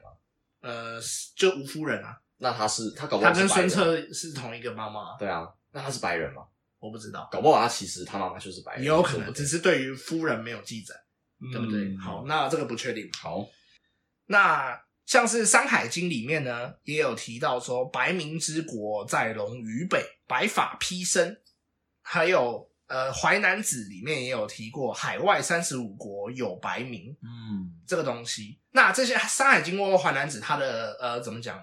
它比较像是神仙传说的那种故事，你不能够把它当成一个很确切的史料。哦，但是呢，我们必须要了解到，就是为什么会产生童话故事，为什么会产生神话故事，啊，它其实神话故事或童话故事其实是有它的，应该是有所本的，就是说他可能有一点夸饰，对，有点或者是夸饰，戏剧化的方面，对，但是应该是因为古代有发生过某一件事情，让这个故事越来越怎么讲扩大，越来越庞大，然后被记载在《山海经》或是《淮南子》里嗯，面。嗯就像可能现在我打你一拳，然后到五百年之后就变成是什么古时候有两个大神，对对对，然后他们在在那边架。打架，对对对对然后最后还什么山崩地裂之类的，那所以《山海经》它记载了，就是有白白民之国，然后记载白民之国的居民呢，白发披身。像我们老师就认为，相较于白身披发白身啊，对，白身披发。啊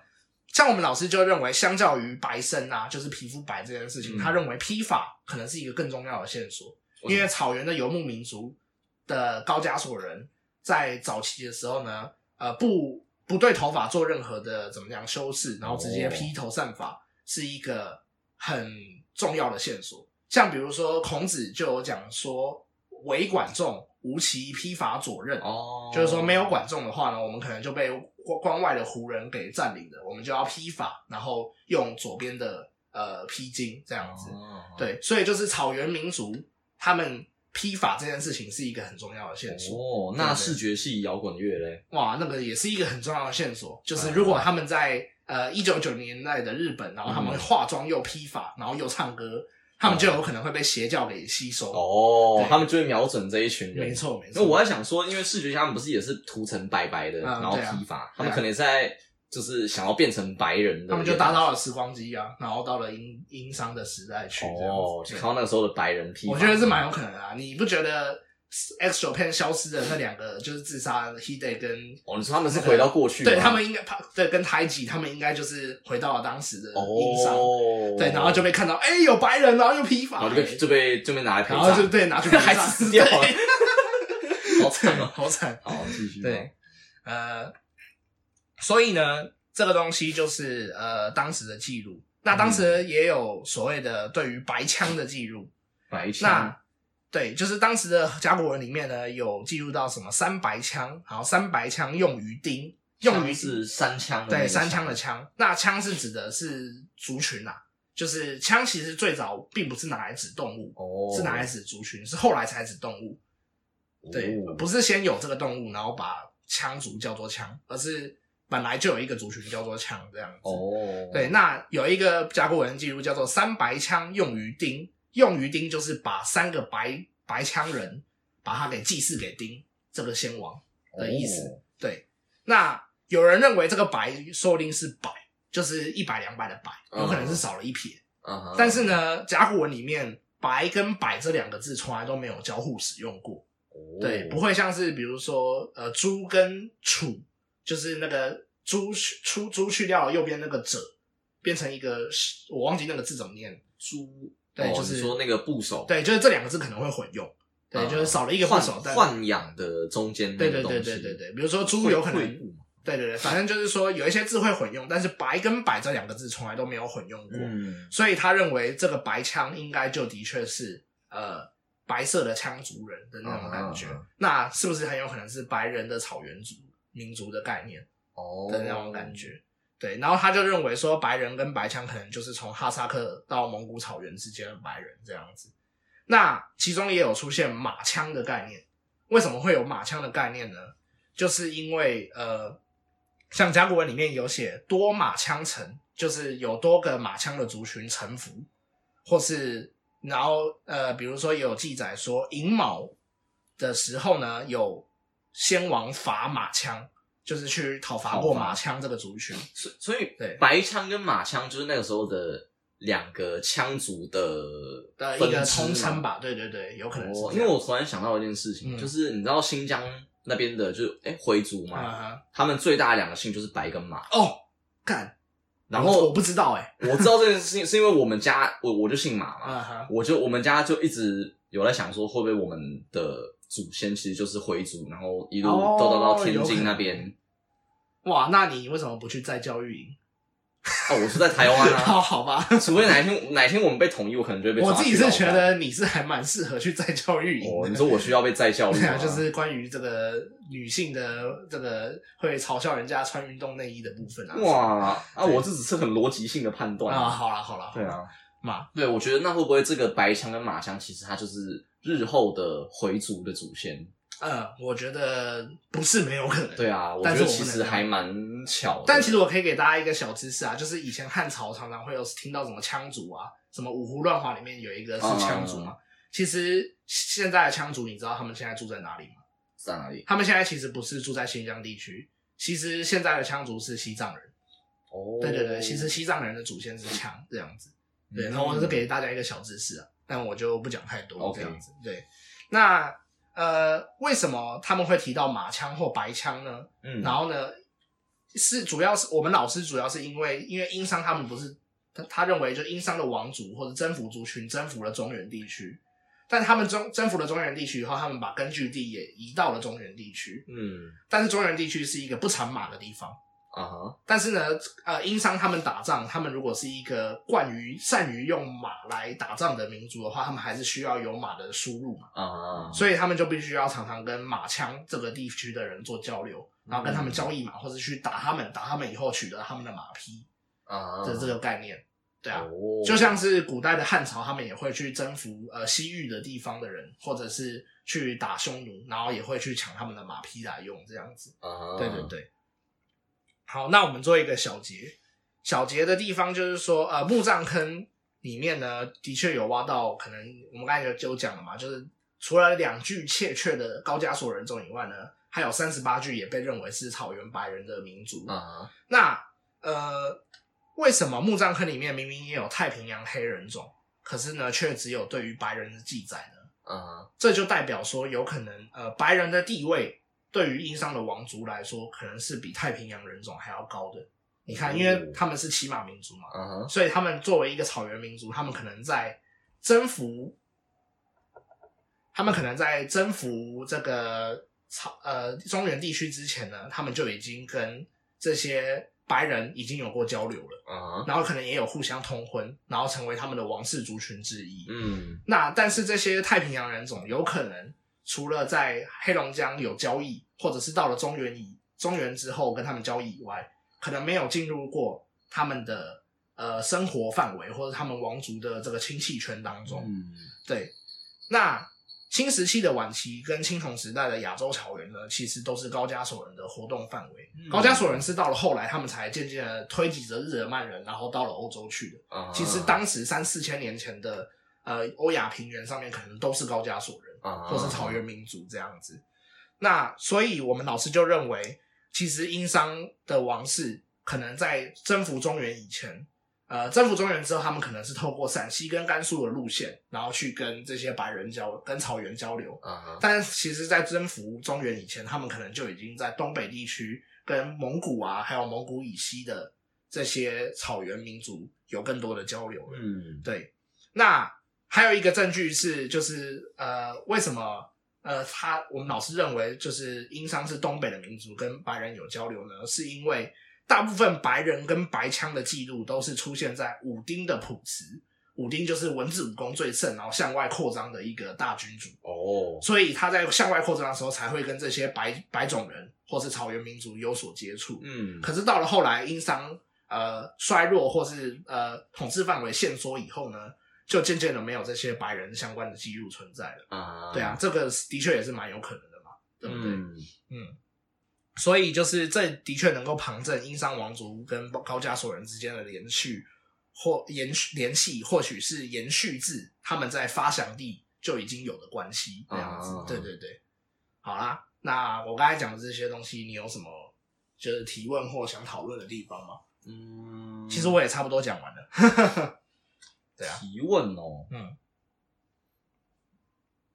我反而是觉得很有趣，就是感觉你们老师会选这个题目来研究，就是很很他，哦对啊，因为他自己就是一个好像对中华文化很感兴趣的白人，是啊，他所是以一个犹太人的教授。对，所以他可能就是我感觉啊，他就是有一点想要去证明说，其实犹太人或者说白人，我们其实也是中国人，或中国人其实也是白 人，就是他其实是有一种就这种怎么哇，讲，说不定他到时候推翻了非洲人类起源论，然后变成中国人类起源论中国白人起对源对论对，对， 也不是没有可好能，不？好？对，嗯，的确啊，嗯，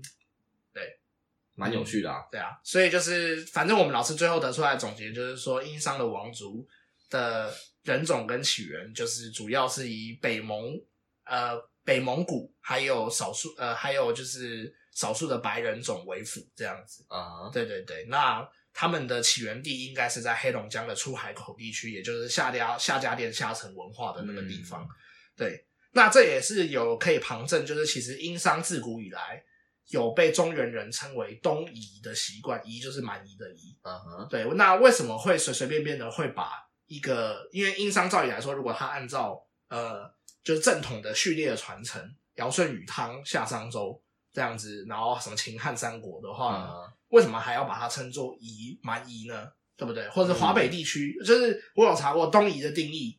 那个好像是当时的中原的地区的人也会把山东地区的人或者华北平原地区的人叫做东夷，啊东边的蛮夷，这样就是相较于甘肃、陕西地区来说，嗯那还有一件事情就是殷商他们的有一个始祖之母，有点像是那个盖亚的那种概念。哦，殷商他们的始母就是始祖之母的这个神明呢，又被叫做简狄，简其实简单的简简狄就是夷狄的狄这样子。嗯对，就是为什么殷商如果它是一个很正统的在华北平原地区或者是长江中原中游地区起源的一个强大的王室，啊，那为什么它会有那么多跟蛮夷相关的称呼？这个东西也是蛮有趣啊的，确实嗯对。那这个东西也可以带回来讨论，就是呃，蛮夷相对于中原人士的概念是什么时候形成的？其实非常非常早就形成了。啊，对，就是呃，对，呃，应该说夷狄的定义到底是什么？其实夷狄的定义就是相较于自己来说的外种人，嗯都可以把它称为夷狄。啊，那其中有一个例子就是汉朝的时候，汉朝他们在汉朝其实当时把自己的国家，我们现在称自己为汉人，对不对？好像把汉人当成一个民族来自称，啊就是我们不呃，就是就算我们已汉朝已经不存在了，但是其实根据文献的记载啊，汉朝当时呃自称为汉人的时候啊，通常是在表达呃是汉属呃是汉朝这个国家的人民所以它是一个国籍，对，而它不比较是像一个国籍种族，对，比如说他们的记载，比如说是呃有十几个汉人，他们被匈奴给抓走了，然后我们把它夺回来，就是我们把嗯汉民给夺回来。啊，啊，对，所以他们比较像是说，为了要去区别我国跟他国的关系，而把他们称为汉民。哦，对，但是呢，什么时候汉人才变成中国人的自称，或者华人的自称呢？其实是到南北朝末期、隋朝的时候，他们才，我觉得可能也是相对于，因为不是晋朝之后有一段五胡乱华，嗯，然后就是很哦，多可蛮能夷的是时期嘛，就是为了要反动，对就是为了要怎么讲，在经过这么多的外族侵入之后，我们要重新团结大家的那个民族认同。没错，哦，对，所以就是这就是为这汉人其实变成一个民族的自称，其实是到了隋朝左右才出现了这样子的习惯的称呼的。嗯哼，所以以在汉朝的时候，其实汉并不是一个民族的单位，而是一个国家的单位，就是汉帝国的那种感觉。那相较于汉帝国，汉帝国以外的地方，尤其是北边的人，就会被称为胡，或者是夷，或者是嗯狄这样子。哦，那为什么殷商会被称为东夷，或者是他们的始祖的母亲被称为建狄？嗯对啊，因为这个夷或狄就是会用在外外族嘛，对不对？嗯是不是有可能当时江淮平原还没有被完全征服的时候，这些民族就开始称殷商地区的人叫做东夷或者是简狄了？嗯哼，对，啊，因为就是征服的过程不可能是一触可及嘛，可能他们打嗯一了定会两三百年的仗，嗯对，可能那个时候已经有一些混居的情况，导致当时的人民就把当时的王室贵族称为夷或狄了。哦，对不对？哇，这个东这个东西的逻辑推演，我觉得也是很厉害，就是那那殷商他们会称那个时候的中原民族叫什么？这个东西好像就比较，我至少在目前的知识转译的文献中，我是没有看到，哦，应该就。称自己的民族，应该就是商民吧，有可能吧，我如不果太确说定。他们称他们入侵的民族嘞，我觉得就像刚才讲的嘛，他们入侵以后，他们把早商也当成自己的祖先，嗯，所以他们有点像进去以后就把自己当成当地的人，在至少在自称上，就直接当我所以哦家我来住们必须从考古证据去挖掘，哦然后透过一些甲骨文的蛛丝马迹，对，因为我感觉，如果说那个时候在就是呃，算是夏朝嘛，嗯哼，这边的人他们会称殷商呃，或者说早商嗯的人叫做东夷的话，啊哈，那是不是那个时期的早商的人可能也会有一个对应的，就是称当时的这个对华？可是对早商的问，题华就是在于说，为什么殷商会被跟早商分开来？就在我老师来说，他反而觉得早商可能跟夏之间是比较有延续性的，嗯，就是因为当时的早商已经是挖不太到甲骨文的，哦，是没有什么文字记录的。就是中国有明确的文字记录，其实你可以说是从殷商开始的。哦，对，那在这之前可能有文字，但是可能都被呃烧毁或者是遗弃，呃，花可能就是挖不写在太地到上之类的，对，，像是可是我们老师他的他是目前，因为其实甲骨文啊，甲骨文是一个已经发展很成熟的文字体系，嗯，它并不是一个初级文字系统，它是一个，个成熟文字系统，嗯所以在甲骨文之前必定会有呃更初阶的文字，嗯可能只是还没被发掘到。对，嗯那呃，说不定甲骨文的已的确是呃江淮平原地区的人在用的一个文字系统，然后被殷商征服之后，殷商就直接借用了他们的文字系统，然后来用于自己的语言来使用。啊这跟那个苏美平原地区苏美文字被之后的什么加喜特人啊，被之后的什么什么呃呃什么亚亚述人啊征服之后。他们也还是会继续用苏美字母来当做自己文字的文字来使用，然后可能把但它是就是语言上不一样，但是字母一嗯样。啊，就跟那个叫什么新新新罗哎新新港文书，对，新港文书是用罗马文，罗马拼音去写原住民语，没有错，没有错。或者是现在的那些哎、我记得是越南嘛，越南管他们也是用英文的字母在啊、写、对对对，是或者是说简体中文的输入法是的拼音输是入英文法，，对啊对啊对啊，嗯，对啊，很有趣吧？所以就是好，我们今天的总结就是说，所以根据我们刚刚的一整个很长的流程，呃，我们来证明说，殷商的王族有可能是混有白人血统的东北的草原民族，嗯，这样甚至不止版可能还混有就是南岛语族啊，啊什么太平啊洋，啊就是对各对各式各样的种族。没错。嗯，好了，我就差不多讲到这里好，了。然后那我讲一下我的一个体悟好了，好啊，就是我发现怎么讲，我们小时候，或者也不算小时候，就可能我们一路国中、高中这样嗯学历史，我们学到这些中国的古时候的君王、帝王，我们就会觉得他们好像。要么就是什么很贤明，然嗯后做了一些什么什么仁政啊，什么盖什么水道什么的。是啊，要么就是很昏庸，什么啊董卓、什么酒池肉林还是什么的。啊哈，但是今天我觉得听到这个，我会觉得其实就是他们跟我还蛮接近的，怎么说呢？你想一下，就假设你在一大群妃子，可能是从你们的国土里面的各个城市里面选来一大群的嗯候补里面，假设有一个白人，啊哈，对，你可以想象嘛，就是一定一定会变成宠 妃啊，对，因为很特殊，因为是白人啊，哦就像我因为们是现白在人我们现在看到白人就假这这哦，对耶，因为你看，像是那个三十几个太平洋黑人就直接被当当成屁一样，，对啊，因为是黑人，对，有哇，你有没有觉得其实他们很有国际 观？他们很对他们其实跟现在一样，就是也还是喜欢白人，对啊然后不喜欢黑人，我感觉或许啦，就是在我们亚洲，我不敢说别的国家，但可能在嗯我们这个亚洲的基因里面，我们是有一种偏好白人的基因，也说不定。你看现在亚洲女生不也是啊哦有可能呵呵吃，的确，亚洲男生也很喜欢，也很想要跟白人女生打炮，只是说白人女生不喜欢亚洲男生而已。啊，对，的确，所以其实就我会觉得说，好像就我们跟就是商朝这些君王 还，哎还真的是我们蛮的像祖哦先。对，的确，的确，果就然是大有白人就是赞，这样子，对对，对啊，一白遮三丑，没有错，对，没错而，且又是欧洲白人嗯，肯定就是怎么讲，身材什么的跟亚洲人就是不一 样。好，你的总结就是要用这种方式来总结，就对了， 这是我今天的体会啊 好好好，你的体会也挺对啊不错的，，哦，然后那是那我觉得，也许你可以补充一下，就是我很好奇说，呃，比方说就是为什么我们会去研究，就是怎么讲商朝或是在更早之前这种好像离我们很远的这种文明，你觉得它对于整个学界的意义是什么？就是你讲你个人来哇看，法，我觉得对我来说啦，嗯我觉得历史对我来说啊，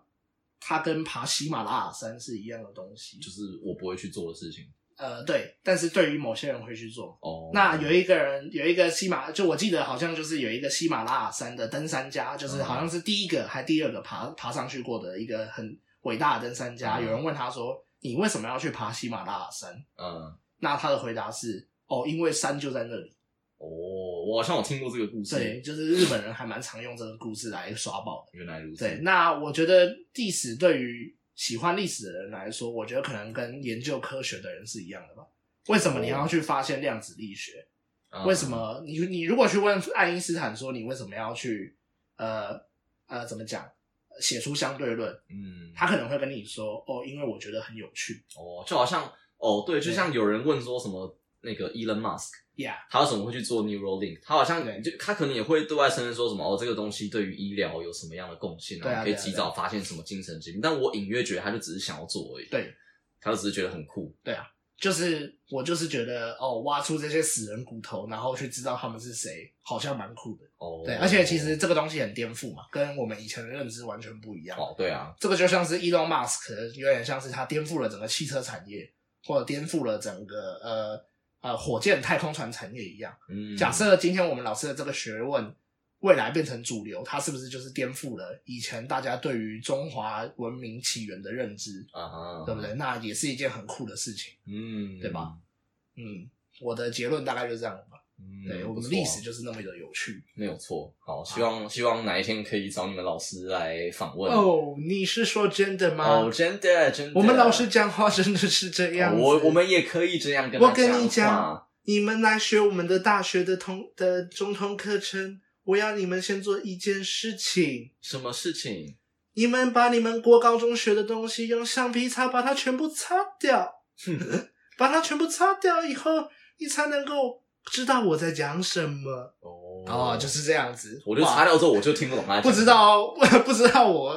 那个我的同学们听到我这样模仿会不会觉得像？ 对我不知道，你你问我我也没办法给你什么反应。嗯，对对对，对好吧，我们今天就差不多在这里结束对，了。好，那就是这就是我们这一集的始料未及啦。对啊，那就是如果对我们节目有任何的建议或者是想法，可以欢迎到 Apple Podcast 去帮我们留五星评价。对啊，你如果是留五星以外的，我就不会理你，对你我也就不会参考你。你你就算要写缺点，你也要五星评价。就算要，批评，你也要先给五星再批评，对对啊这样我们才会理你。我们都已经分享我们的知识转译给你了，我们还没跟你收钱呢。对啊，这些期刊论文也真的很难取得哎、你知是道啊，吗？也不是你取得的，我还去好不好问了我很多同学，我才拿到的。对，又不是你好，对对啊啊，嗯嘛，对啊，但是，嗯，好，那就期待大家的回复。好，好，那我们就下次再见好，喽，下次见喽，拜拜拜